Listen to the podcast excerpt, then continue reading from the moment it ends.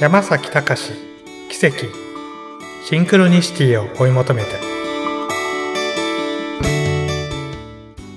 皆さんこんにちは。山崎隆です。さて前々回は副業とは何かについてお話ししましたがいかがだったでしょうか。今日はもう少しこの点について深掘りしてお話ししたいと思います。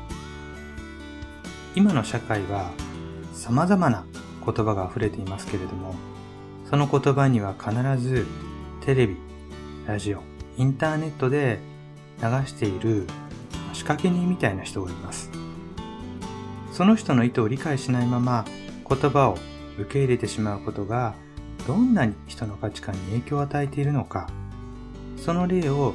先々週はお話しいたしました。もう一度振り返りますと、テレビ、インターネットのニュースなどで副業解禁という言葉を繰り返し耳にすると、皆さんの無意識に会社の仕事が本業だっていう刷り込みが行われるので、間違っても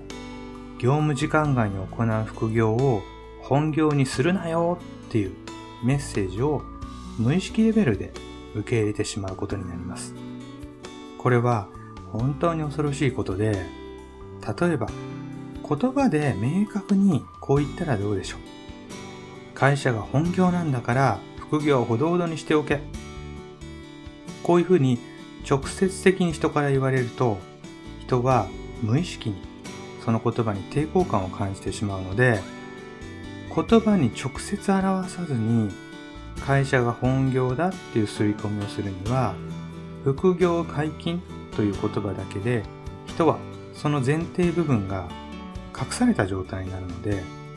その隠された状態も含めて無意識にストーンって受け入れてしまいやすくなります。でもこうして無意識に受け入れた価値観でも意識に上げることができれば自分でコントロールすることができるようになります。ですので会社の仕事は副業ですっていう説明を前々回にお話しし。リスナーの皆さんが無意識に受け入れていた価値観を意識レベルに上げてみました。その上で皆さんの自由意志でどうしたいのかをご自身で選べばいいと思います。もし無意識に会社での仕事が本業で会社以外の仕事が副業だっていうふうに考えていたらその信念を自分で変えることは絶対にできません。なぜなら無意識である以上本人ですら気づいていないからです。気づいていない価値観を変えることは絶対にできません。先々週の配信でお話したように会社は副業で人のために思いっきり役に立つ仕事が本業だっていうお話を聞かれた人の中で、これまで信じていた信念はひっくり返ったっていうふうに感じた人もいらっしゃるかと思います。でも、こうして信念をひっくり返すことによって、これまで気づいていなかった他人からの刷り込みに気づくことができるようになって、初めて自分でコントロールできるようになるんです。一番難しいのはこの無意識に考えていたことを意識に上げるっていう作業なんですこれが一人ではできないんです。しかしこれができないと皆さんの信念体系も変わらないので人生を変えることができません。そしてこの無意識から意識に上げる作業は一人ではできないんです。ですから、人のマインドのことを体系的に理解している優秀なコーチが隣にいて、30分話すだけでその人の人生が変わってしまうっていうことが起きます。よく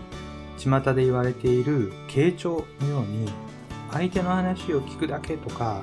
普通に話すだけでその人の人生が変わることはありませんしそれはコーチングとは言いません今このラジオを聴いていらっしゃるあなたが何らかの会社や組織で勤務しているとしてあなたが全く気づかないまま無意識に会社が本業会社以外の仕事は副業ということを当たり前のように受け入れた状態だと、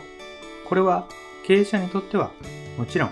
会社での仕事を本業にしてほしいわけですから、当然好都合なわけです。しかし、あなたにとってはその状況はどうでしょうか？あなたの将来のことだけを100%考えてくれる人があなた以外にもしいないとしたらあなたが無意識で受け入れてしまったことを意識に上げることができないんです。そしてあなたの将来のことだけを100%考えてくれるコーチがそばにいてコーチングを受けることで本当に人生が変わるっていう人が出てきます。今はたまたま会社勤めの人っていうことを前提に無意識から意識に上げるっていう一つの例をお話ししているわけなんですけれどもこれはもちろん経営者の人でもフリーランスの人でも誰でも一人一人が違う信念体系を持っていますのでその人と1対1のセッションで話さない限りコーチングはできません。私の本の中でも本業副業という話は今回していませんが様々な切り口から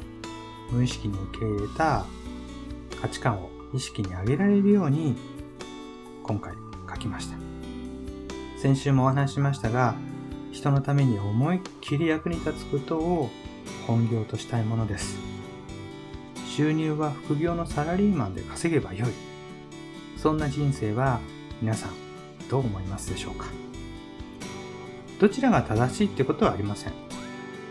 ただ世間の常識に縛られず自由な発想で考えることができれば選択肢は一つではなくて常に複数あることに気づくはずですその中で自分が心からしっくりくるものを